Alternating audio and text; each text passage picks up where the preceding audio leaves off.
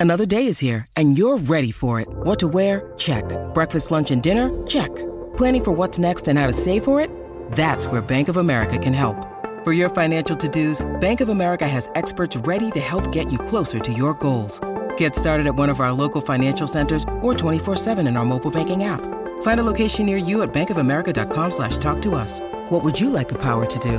Mobile banking requires downloading the app and is only available for select devices. Message and data rates may apply. Bank of America and a member FDIC. Hear that? Believe it or not, summer is just around the corner. Luckily, Armorall, America's most trusted auto appearance brand, has what your car needs to get that perfect summer shine. Plus, now through May 31st, we'll give you $5 for every 20 you spend on Armorall products. That means car wash pods, protectant, tire shine, you name it. Find out how to get your $5 rebate at armorall.com. Armorall, less work, more clean. Terms apply.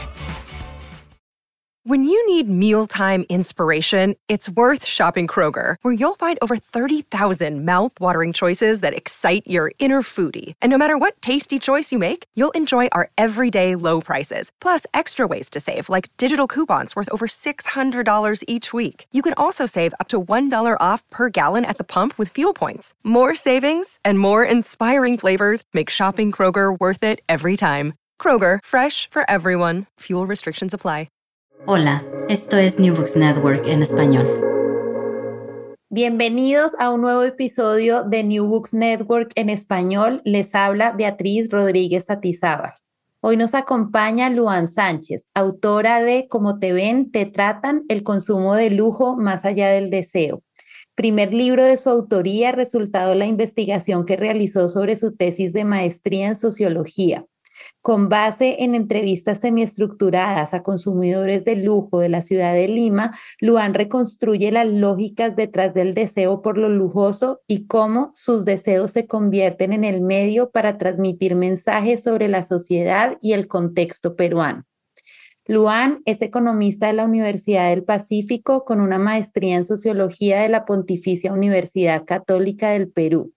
Actualmente se desempeña como profesora de Historia Económica y Empresarial del Departamento de Humanidades de la Universidad del Pacífico y es especialista de la Unidad de Seguimiento y Evaluación del Ministerio de Educación.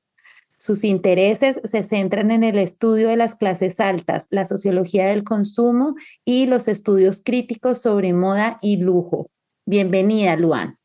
Muchas gracias, Beatriz. Muchas gracias por la invitación. Bueno, Luan, empecemos por definiciones. ¿Qué es el consumo de lujo?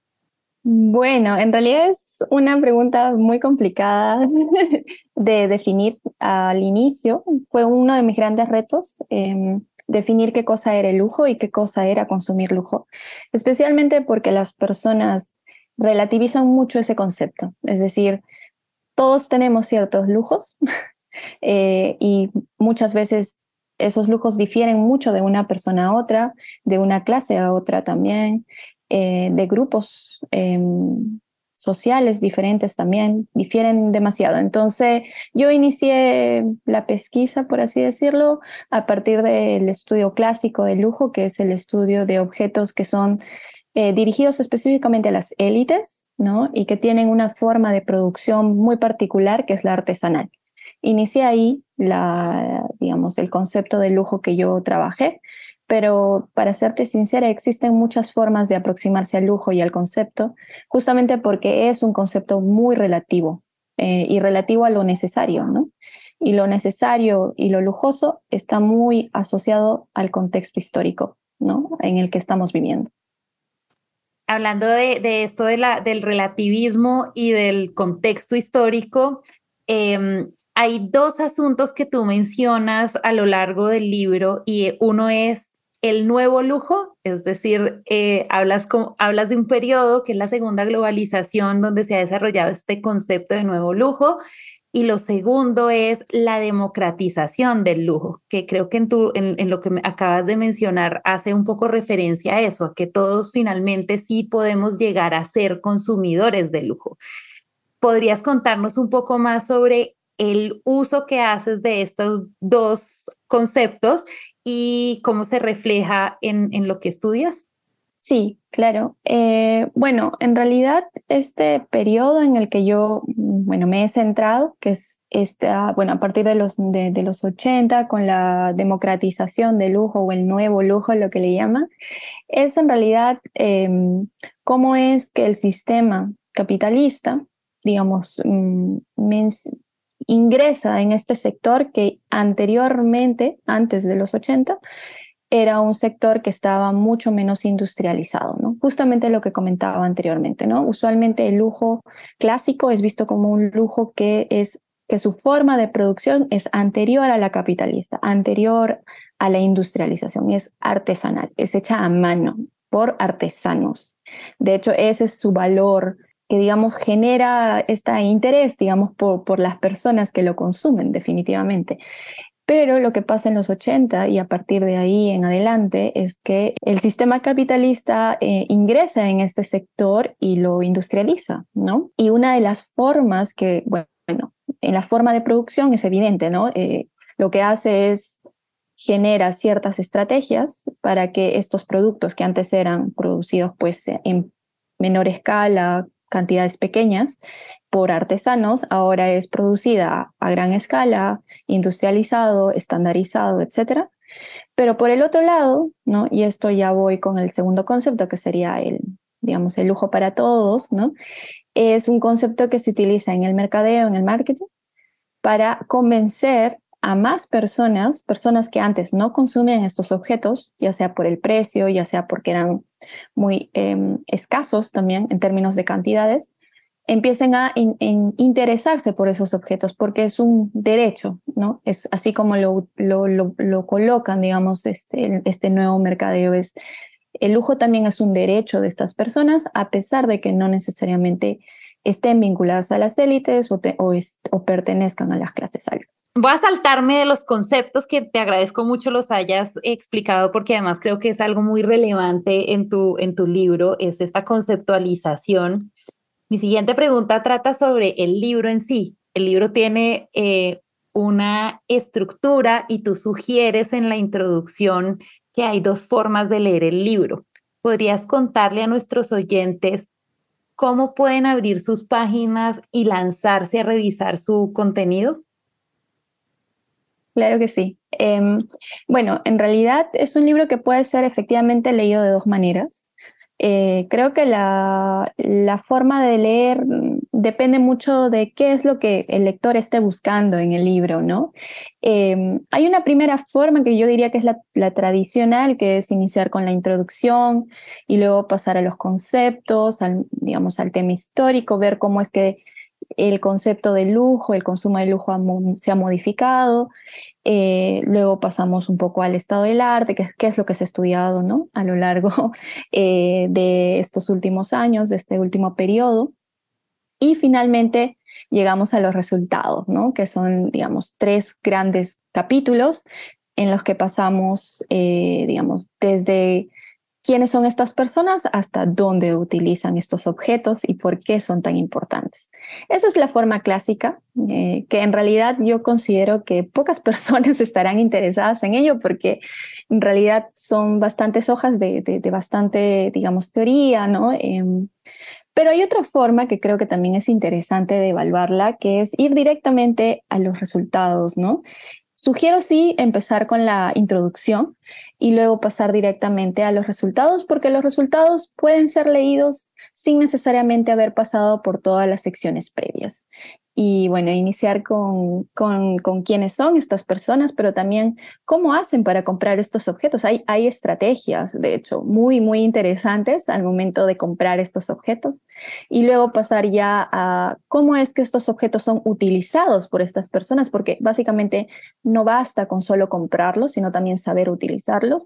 Y finalmente ya llegamos al punto en el de saber dónde y con quiénes son utilizados específicamente y por qué. En nuestras conversaciones, porque sí, oyentes, nosotros, nosotras conversamos todas las semanas, y en la introducción del libro mencionas, lo repites de nuevo, que este estudio de principio a fin parecía una empresa imposible. ¿A qué retos te enfrentaste al definir al grupo de 36 personas que entrevistaste y cómo solucionaste esos retos? Bueno, en realidad sí, fue un gran, en general fue una empresa bastante riesgosa, diría yo, eh, principalmente porque yo al iniciar esta investigación, yo no era una persona que conociese mucho sobre el sector del lujo. En general me, interesaba el fenómeno, pero realmente yo no conocía a alguien que consumiera estos objetos. Entonces creo que mi mayor reto al inicio fue em, contactar con estas personas, ¿no? Contactarlas y y bueno, que estas personas me diesen el tiempo y el espacio para poder conversar de, una, de, un fenómeno, de una actividad que muchas veces, al menos en el Perú, em, es considerada una actividad superflua, superficial, que no tiene mayor sentido y que muchas veces estas personas, y eso ya me lo dijeron en, en la entrevista, eran criticadas, ¿no? Criticadas por, por consumir lo que consumían o por utilizar lo que utilizaban. Entonces sí había una resistencia que yo tuve que, que sortear de algún modo. Em, pero definitivamente la estrategia que yo utilicé fue, bueno, fueron dos en realidad. Uno es que utilicé los medios más de medios digitales, Instagram em, en ese tiempo, para ah, elegir a, digamos, a personas que, que claramente no tenían ningún problema en decir que consumían estos objetos, ¿no? Entonces empecé con las fashion bloggers, con las influencers en Lima, que consumían abiertamente y lo decían en sus redes, intenté contactarme con ellas y, bueno, tuve éxito con algunas, no con todas. Y finalmente de ahí procedí a utilizar a ellas como puertas, ¿no? Eh, hacia otras personas que ellas podían conocer y que me podían recomendar. Pero sí fue un viaje bastante largo, digámoslo así, porque sí fue difícil, digamos, contactar con estas personas, especialmente porque no, no una persona que trabaja este tema no va y dice, ok, tú consumes lujo, no. ¿O tú consumes lujo? sí, no. Es, es un poco más complicado, especialmente como dije, por, por el tema tabú, ¿no? De que no hay muchas personas que digan directamente, ok, yo sí consumo estos objetos, que ya de por sí son considerados superficiales, pero también son bastante costosos. Mencionas ahora que tú no eras una consumidora, no sé si hoy lo eres de pronto, una consumidora de estos eh, bienes de lujo que, por los que querías preguntar y a este consumidor al que te querías acercar y cómo eran las entrevistas, es decir, si, si como dices no se le puede preguntar a la persona directamente, usted consume lujo y qué marcas consume y por qué las consume, qué preguntas usabas de apertura que no fueran tan directas para, para llegarle al consumidor y lograr tener esta confianza que, que le permitiera soltarse y darte eh, las excelentes respuestas y citas textuales que extrajiste para el libro? Bueno, en realidad yo vi, fui con una actitud de aprendizaje, ¿no? Creo que eso ayudó muchísimo. Eh, ayudó muchísimo que yo quisiera entender y, querer saber cómo era su estilo de vida más que lo que consumían. Por eso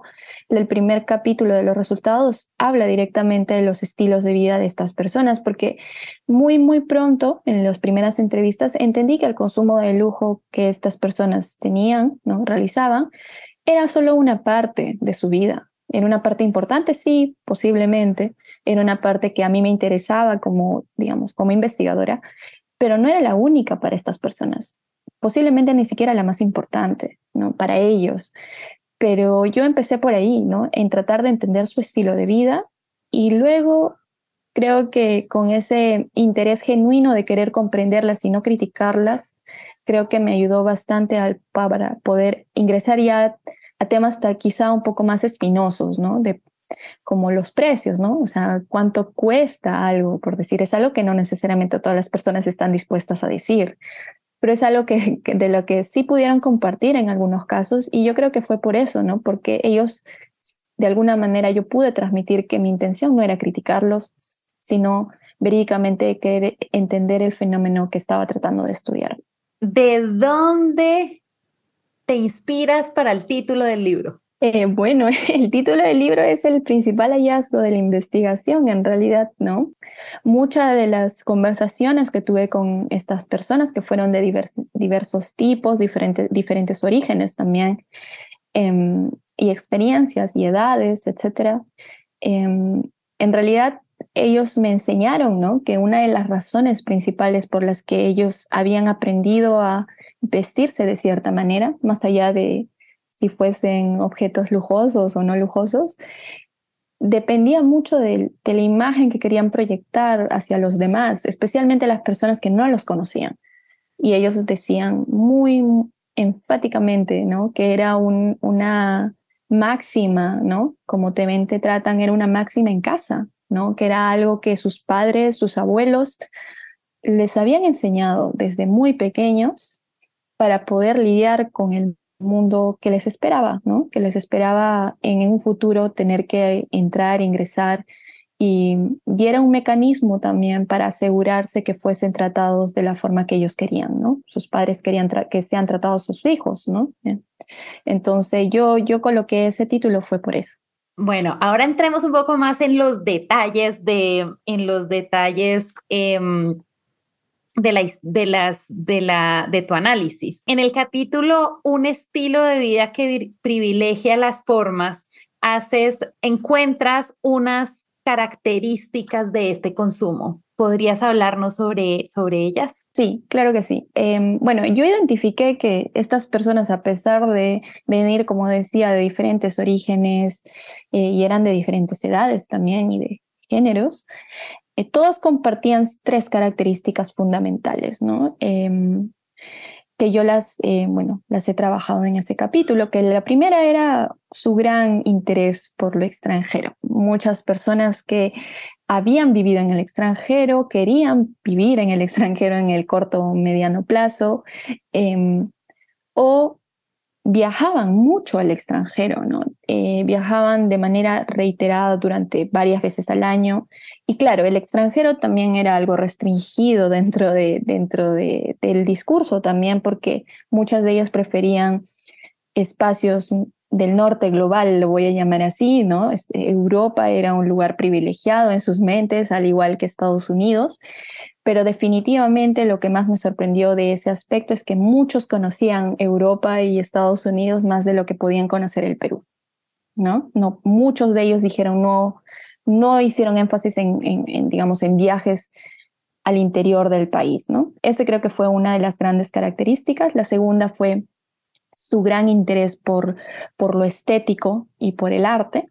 Muchos de ellos consumían arte de manera activa o producían arte, es decir, eran fotógrafos, pintaban, bailaban, hacían teatro eh, y tenían un interés genuino por desarrollar, digamos, esta estética, digamos, alrededor de su vida. O sea, todo estaba pensado para tener, digamos, un disfrute de, dentro del estético, dentro de sus propias vidas. Y el tercera característica es que les gustaba mucho el deporte y la actividad física. Es decir, cuidaban sus cuerpos, ya sea porque los hombres querían ser productivos durante muchas horas de trabajo en su oficina o porque las mujeres querían digamos, tener esta sensación de que tanto externamente como internamente estaban buscando un, un ideal, digamos, específico de belleza, pero también de salud, ¿no? Em, y, esos fueron los tres, no importó si eran jóvenes o mayores o si venían de cualquier lado, los tres enfatizaban estos tres aspectos.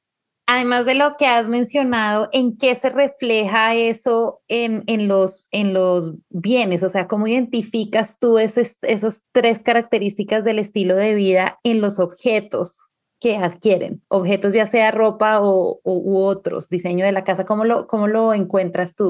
En realidad, el aspecto más interesante es que todos estos aspectos se ven vistos de manera concreta cuando eligen los, los objetos que ellos usan, ¿no? Eh, o sea, consideran que estos objetos, es decir, la ropa y los accesorios en particular, son objetos que embellecen su vida. Muchos de ellos los consideran arte utilitario y que adornan su cuerpo y que muestran de algún modo el valor que ellos tienen hacia los demás. Es un valor que va más allá de simplemente el objeto, sino lo que la marca significa también, ¿no? Em, el hecho que sea una marca reconocida, que sea una marca que no necesariamente va a pasar de moda, eh, genera esta sensación de valor a los que ellos también consideran que su vida es valiosa. Entonces yo tengo este particular interés por esto que también es valioso. Eso de, de, un modo, ¿no? Y también el, hecho estético es muy importante, ¿no? Es decir, que este objeto se vea bello para mí, que sea, que, que tenga cierta, eh, que sientan, o sea, es muy sensorial, ¿no? El hecho del color, la textura, el fit, ¿no? Que es que tan bien te queda en el cuerpo, todo eso importa, es decir, es, está como incorporado en sus cuerpos y yo creo que es algo que han ido desarrollando a partir de estas experiencias que han tenido eh, en esto, en, en, digamos, en acercarse a lo estético, ¿no? Al arte, etcétera. Y lo otro es con respecto a lo extranjero, ¿no? Hay mucho interés por querer sentirse parte del mundo, ser cosmopolitas, no ser peruanos necesariamente, sino ser cosmopolitas, verse como hombres, mujeres de mundo que van más allá de este espacio que consideran Lima como algo conservador, limitado, restringido y verse como hombres que sí saben, mujeres que sí saben de lo que el mundo es, cómo está hecho el mundo. Obviamente el mundo para ellos es algo restringido también, pero esa es la idea que ellos tienen. Mencionaste en una de tus respuestas anteriores lo profesional y a mí me impactó muchísimo esa sección en donde hablas de lo profesional porque una de las personas que entrevistas responde, sí, obviamente no le vas a decir cuando una dama está mal vestida, te mata. ¿Podrías explicarnos un poco más sobre el impacto que tiene el consumo de lujo en la imagen profesional? Sí, es extremadamente importante. De hecho, es uno de los espacios en los que la imagen, en general, imagen corporal, la imagen profesional que le llaman ellos, es muy importante para el medio, para desarrollarse, ¿no? Dentro de un espacio, especialmente un espacio corporativo eh, o un espacio en el cual la imagen en general importe, como, no sé, el sector de moda, por decir, de, de dentro de del mercado, ¿no? Em, ¿Y por qué es importante? Pues porque hay ciertas ideas específicas, ¿no? Es decir, que vestirse de cierta manera, utilizar ciertas prendas y saber combinarlas adecuadamente expresan lo profesional o lo buen profesional que una persona puede llegar a ser, lo cuidadoso que puede llegar a ser, el respeto es algo que se enfatiza mucho al momento de describir, digamos, la forma en la cual uno se viste para un, por decir, para una entrevista o para una reunión de negocios. Es el cuidado que uno tiene al momento de vestirse, es, es, es descrito como una forma de respeto hacia el otro. Y también se vuelca de manera inversa, ¿no? Es decir, la persona con la que te reúnes, tú ves cómo está vestido, justamente puedes identificar el nivel de respeto que tú le generas a esta persona. Entonces, hay una validación que va de ambos lados y además te permite, em, en algunos casos, te permite mostrar que también te está yendo en el trabajo. Es una señalización de que qué rango tengo o a qué nivel de, ¿no? dentro de la estructura organizacional he llegado, porque puedo utilizar ciertos objetos, ¿no? Em, como los relojes, por decir, es algo muy masculino. Eh, muchos hombres lo le refieren como un, un, accesorio muy importante dentro de su, digamos, dentro de su outfit, ¿no? Y finalmente hay otro grupo de personas que quizá no están en ese nivel como los anteriores, pero tienen la intención clara de llegar ahí y ellos creen fervientemente que la forma de hacerlo es vestirse como si estuviesen en ese puesto. Entonces, de hecho, hay muchas dimensiones al momento de cómo explican estos objetos, pero definitivamente te diría, sin lugar a dudas, que es un espacio en el que la imagen es muy importante. Sí, aunque, aunque es poca la literatura que hay sobre las, sobre las clases eh, medias y altas peruanas, ¿cierto? Es poco lo que hay. Está el trabajo de Parker sobre la clase media y una que otra mención que se hace en libros de historia económica o de historia social. Em, hay un asunto que me causó mucha curiosidad de tu trabajo y es que esta parece ser una clase social súper alta que además tiene acceso a bienes de lujo que, se venden en otros países con muchísima exclusividad.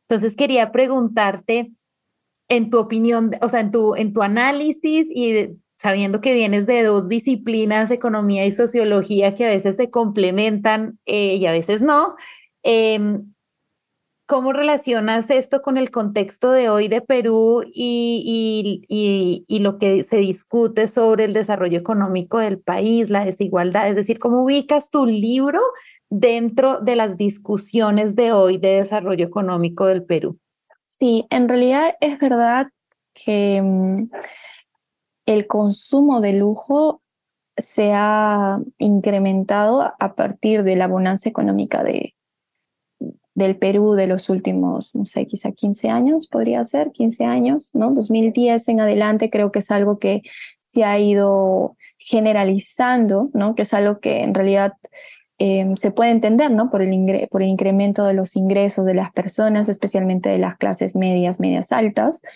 porque finalmente algo que descubrí en este proceso de investigación es que no todas las personas que consumen objetos de lujo son personas que necesariamente son ricas o tienen una clase alta ya definida, ¿no? Este, es algo que no, no, no, no es evidente, pero eh, y tampoco es algo que ellos digan abiertamente, pero es algo que puedo inferir de lo que ellos me han dicho. ¿no? Muchas personas consumen estos objetos, objetos justamente para alcanzar ese nivel. Es decir, es un medio para llegar a ese nivel, pero no necesariamente están en ese nivel actualmente, especialmente las personas más jóvenes.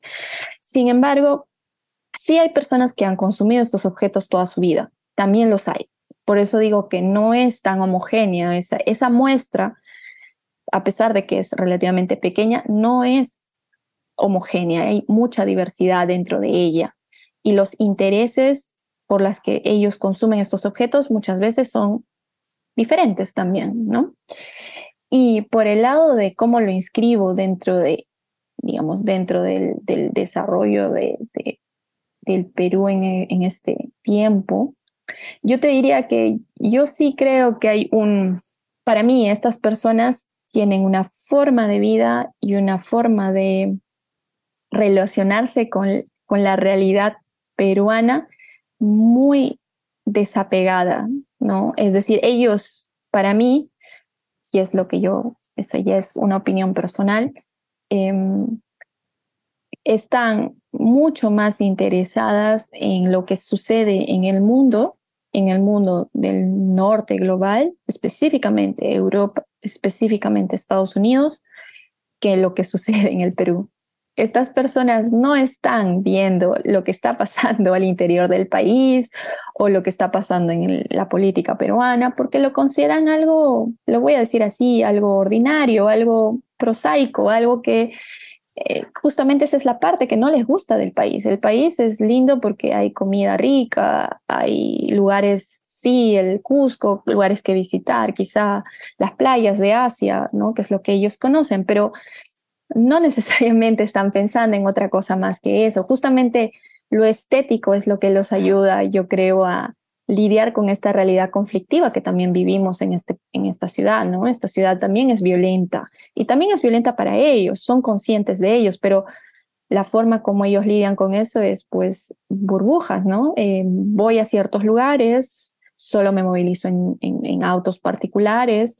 Em, mi barrio, en el, el barrio al que, el que elijo es bien importante, no tiene que ser seguro, tiene que estar con las personas que yo conozco, con las que he estudiado, etc. Entonces, los lugares a los que ellos van son muy restringidos y no, no, yo no diría que están pensando en un otro distinto a ellos. Sí, y esto, y esto, muchas gracias por tu respuesta porque das una, una visión muy particular, o sea, particular de lo que ocurre en Lima y de lo que yo como extranjera digo he notado en la ciudad. Y tu libro pues confirma muchas de esas percepciones que he tenido yo en este año. Así que aquí aprovecho e invito a los oyentes, si quieren saber cómo es Lima de hoy, es muy bueno que lean este libro. Pero entonces, hablaste de las estrategias para adquirir lujo, o sea, presentas que dentro de la mentalidad y las formas de conducta de, de, estos, de estos consumidores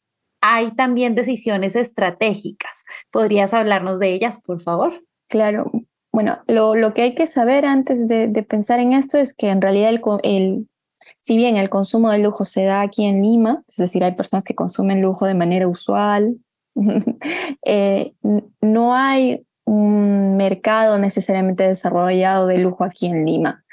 Es decir, sí, las, sí hay marcas, hay marcas que se están presentes, etcétera, pero no necesariamente hay una diversidad o una gran variedad de estas marcas. Hay marcas que no llegan aquí. Entonces, hay ciertas estrategias que estas personas han ideado para obtener estos objetos de la mejor, mm, de la manera más barata de algún modo, ¿no? Hay, hay cierta maximización ahí, limitada, pero sí la hay, eh, que, es la que es viajar, justamente, ¿no? El hecho de poder viajar siempre al extranjero, tener esta posibilidad, les permite acceder a estos objetos que en el extranjero son mucho más baratos, menos costosos de lo que serían aquí, de los que adquirirlos aquí, ¿no? Y hay objetos que no llegan aquí y que ellos los acceden a través de los viajes que ellos tienen.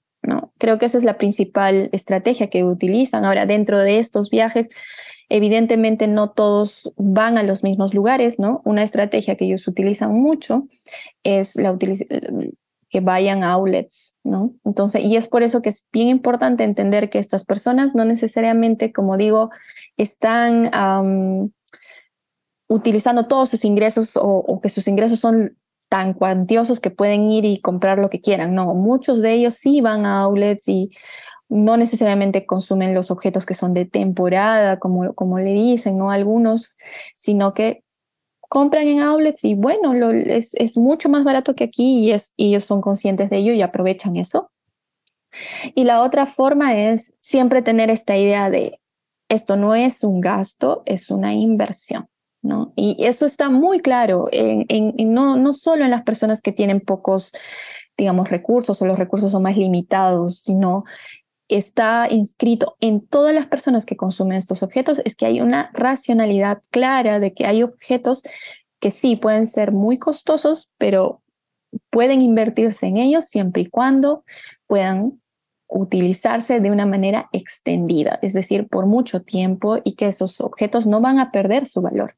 Entonces, casi pensar en un bien duradero. ¿no? Un bien que se va a mantener en el tiempo, que su valor no va a caer y que, y que van a poder utilizarlo porque son clásicos, ¿no? Lo que le llaman clásicos, que no pasan de moda. Entonces, es la forma en la que ellos han, digamos, eligen, ¿no? Porque hay una gran diversidad de objetos, como sabemos, dentro del mercado y que muchos de ellos pues están, pasan de temporada y ya no son utilizados. Entonces, la inversión es muy importante para ellos. Es decir, ellos no están pensando en ningún sentido que este es un gasto superfluo ni nada, es una inversión. Creo que diría esos, pero hay muchos más. Sí, y ahí, ahí quisiera traerte al tema de esas decisiones o esas lógicas de, de consumo que están relacionadas con me gusta porque lo vi en mi abuelo y lo tengo incorporado y sé que mi abuelo utilizaba este tipo de reloj y utilizaba el pañuelo en la solapa y entonces para mí eso es una imagen que quiero además de rememorar, es una imagen que asocio con una persona elegante, exitosa y profesional. Y los gustos que son ya porque yo estoy recibiendo información y, y entonces tomo decisiones. Y, y tú en tu libro eh, tienes, en, no recuerdo cuántas páginas, pero solo un poco más de 20, si hice bien la cuenta, sobre precisamente eso, que, es, que hay dos tipos de lógica y, y, que están relacionadas con esas decisiones de gusto. Podrías, o sea, cuéntanos un poquito sobre eso. Sin ir a dejar que los lectores no vayan a leer el libro, ¿no? Pícanos con esa información. Sí, en realidad para mí fue súper interesante hablar con, como decía, con esta diversidad de personas, porque inicialmente pensé que eran muy, muy homogéneas, como creo que todos inicialmente pensaríamos en realidad, pero lo que entendí es que muchas de estas personas aprendieron, digamos, estas, sí, aprendieron a vestirse Em, de manera diferenciada, ¿no? Eh, y hay algunos que sí, efectivamente, como tú comentas, lo asocian mucho con la familia, especialmente con la madre. La madre es la que les enseñó a cómo combinar, les, enseñó qué cosa queda bien y qué cosa no queda bien.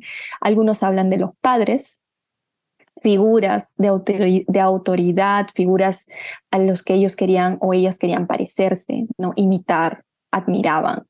Hay una suerte de admiración muy fuerte al momento de hablar de sus padres, de estas personas, y de cómo ellos vestían, de cómo ellos a pesar, porque ellos están muy conscientes de la situación previa de sus padres respecto a la propia, es decir, sí piensan que sus padres tuvieron un contexto mucho más complicado política y socialmente hablando, mientras que ellos sí sienten que su posición es mucho más de bonanza, en, al menos en el momento en el que yo realicé la entrevista.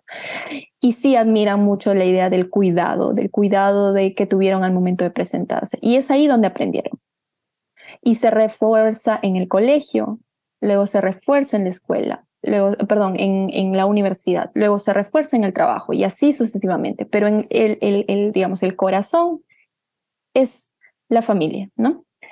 Em, y por el otro lado están las personas que aprendieron tardíamente, aprendieron cuando ya eran grandes, ¿no? Porque el aprendizaje familiar es desde muy pequeños, ¿no? Es la socialización primaria es decir, desde niños, ¿no? Mientras que los, gran, los que aprendieron grandes aprendieron con mecanismos que son más del mercado, por así decirlo, revistas, internet, cosas que todos podemos acceder de algún modo. Entonces, el aprendizaje fue más tardío, pero también más imperfecto. Es decir, ellos no necesariamente definen de manera tan concreta como lo hacen los primeros respecto al buen vestir, ¿no? Hay, hay, podríamos decir que el aprendizaje se dio, pero se dio de manera más imperfecta y además con un sesgo ya incorporado a partir del marketing, que es algo que a mí me pareció interesantísimo, ¿no? Es decir, palabras que el, que el, digamos que el marketing en el, ¿no? en el mercado de lujo se utiliza son reproducidas por estos consumidores. Y ahí te das cuenta que en realidad es ahí donde lo han aprendido. Ahora, obviamente, no necesariamente al nivel del marketing exactamente, pero sí hay una tendencia clara, ¿no? Y, y yo diría que esas son las dos principales, pero tampoco es como digo que se sustituyen del todo, ¿no? Es decir, los que han aprendido muy pequeñitos usualmente se refuerza a lo largo de la vida y los que, los que aprendieron tardíamente llegan de algún modo en el trabajo especialmente a aprender ciertas cosas a partir de los consejos de los jefes, por decir, ¿no? Que usualmente son jefes que han tenido un aprendizaje mucho más, mucho más temprano. Entonces, hay como una combinación, pero definitivamente eso, por decir, es un, es un hallazgo interesantísimo en términos sociológicos, porque usualmente los sociólogos van a decir, en verdad, este aprendizaje del gusto y la incorporación dentro del cuerpo es algo muy de casa, ¿no? Es algo, una, una socialización muy primaria, muy de muy pequeños, pero en realidad ahora vemos que el mercado también puede generar ese tipo de socializaciones tardíamente. Sí, y además que estamos enfrentándonos al mundo de, la, de las redes sociales y, la, y el acceso a información inmediata y lanzamientos inmediatos, entonces, igual que me imagino, toman elementos del marketing, estarán tomando elementos de estas, eh, internalizando elementos de estas redes sociales. Nos está llegando el momento de cierre, pero yo voy a irme a, creo que tengo dos o tres preguntas más. La primera es, Em, me voy a ir hacia las conclusiones, voy a dar un salto hacia las conclusiones, que las agrupas y las organizas en cuatro puntos y las has, las has contado en, de una u otra forma a lo largo de la entrevista. Em, y tienes después de las conclusiones una sección que se llama Entonces, ¿para qué sirve el lujo? Entonces, Luan, ¿para qué sirve el lujo? Pues en realidad el, lujo sirve para muchas cosas. Em, yo entré en este estudio pensando que el lujo servía como una, como dice el título del libro, ¿no? Pensé que estaba muy asociado con el hedonismo, con el hedonismo, con el deseo, con el querer sentirse bien, ¿no? Eh, algo más individualista.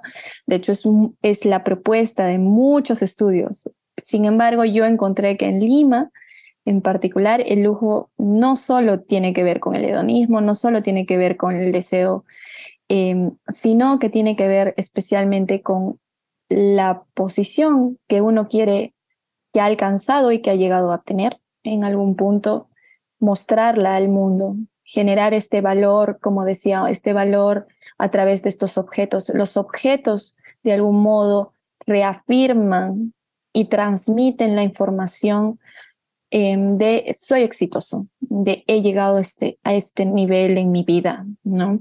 Y estoy orgulloso de, de portar este objeto porque lo puedo comprar, porque no tengo ningún problema con, con portarlo y lo sé usar además, ¿no? Entonces hay toda una idea, digamos, de esto es, esto representa el éxito de mí como profesional o como persona. Y por el otro lado, creo yo, el lujo también funciona de una, bueno, es algo que yo trabajo un poco en las conclusiones, pero también en esta última parte, ¿no? Es este, este concepto antiguo que es sobre el arribismo y cómo es que estos, o los snobs, que en el caso más de, literatura internacional, que es que estas personas, eh, que hay personas o un conjunto de personas utilizan estas, estos objetos que son simbólicos, que tienen harta carga simbólica, para subir de escala social, ¿no? Y cómo es que este, esta suerte de escaleras eh, se puede subir más rápidamente si es que uno se viste y muestra estos objetos, pues es porque es una forma de eh, reconocimiento, ¿no? No verbalizado, solo este, a través de estos objetos para alcanzar ciertos beneficios, digamos, de estos grupos selectos, ¿no? De personas que sí digamos, son, son personas que sí han llegado a esos niveles que estas personas sí desearían llegar en algún momento. Entonces, hay estos dos momentos. Entonces, yo creo que definitivamente el lujo no solo pasa por lo, lo, hedonista, no, no pasa solo por el deseo. Bueno, y ahora sí, la pregunta de cierre. ¿Qué preguntas te quedan por responder? En realidad, una de las grandes preguntas que yo, me, bueno, me hubiese gustado, me gustaría trabajar en algún punto, es em, si finalmente estos objetos terminan por definir las trayectorias, especialmente profesionales de estas personas. Definitivamente yo digo, si es así, es un mundo en el cual en realidad la imagen importa muchísimo, ¿no? Igual intuyo que parcialmente es verdad porque vivimos en una sociedad que discrimina. Es una sociedad que discrimina y racializa y define mucho la posibilidad de, de crecimiento, muchas veces la forma como te ves, ¿no? Entonces, yo diría que no es algo que yo haya probado, no es algo que yo diga y, concluya en el libro, pero sí es algo que me queda, digamos, en, detrás de esta investigación como en, en términos de ¿Será que realmente estos objetos posibilitan que personas lleguen a, cierto nivel de, crecimiento profesional, a cierta clase social, a cierto estatus? Eh, o también podríamos decir que es algo limitado y restringido, ¿no? Por otros capitales, como le llamamos, ¿no? Capital cultural, el capital social, etc. Y la otra gran pregunta que me queda es, claro, yo hablé de, la ropa, ¿no? De la ropa y los accesorios, pero en realidad no es el único, los únicos objetos de lujo que estas personas consumen. Hay muchos más que me comentaron y uno de los que más me llamó la atención eran los colegios, los colegios caros, los colegios en los que tenían que invertir mucho dinero para sus hijos. Entonces, creo que es algo que a mí me, llama mucho la atención y creo que es algo que me gustaría en algún momento tratar de explorar un poco más e investigar, ¿no? Bueno, muchas gracias, Luan, por, eh, por aceptar nuestra invitación a presentar eh, tu libro. A nuestros oyentes eh, les invitamos a leer Cómo te ven, te tratan, el consumo de lujo más allá del deseo de Luan Sánchez Pérez. Muchas gracias, Luan. Gracias a ti, Beatriz. Y gracias a todos por escuchar. Gracias por escuchar New Books Network en español.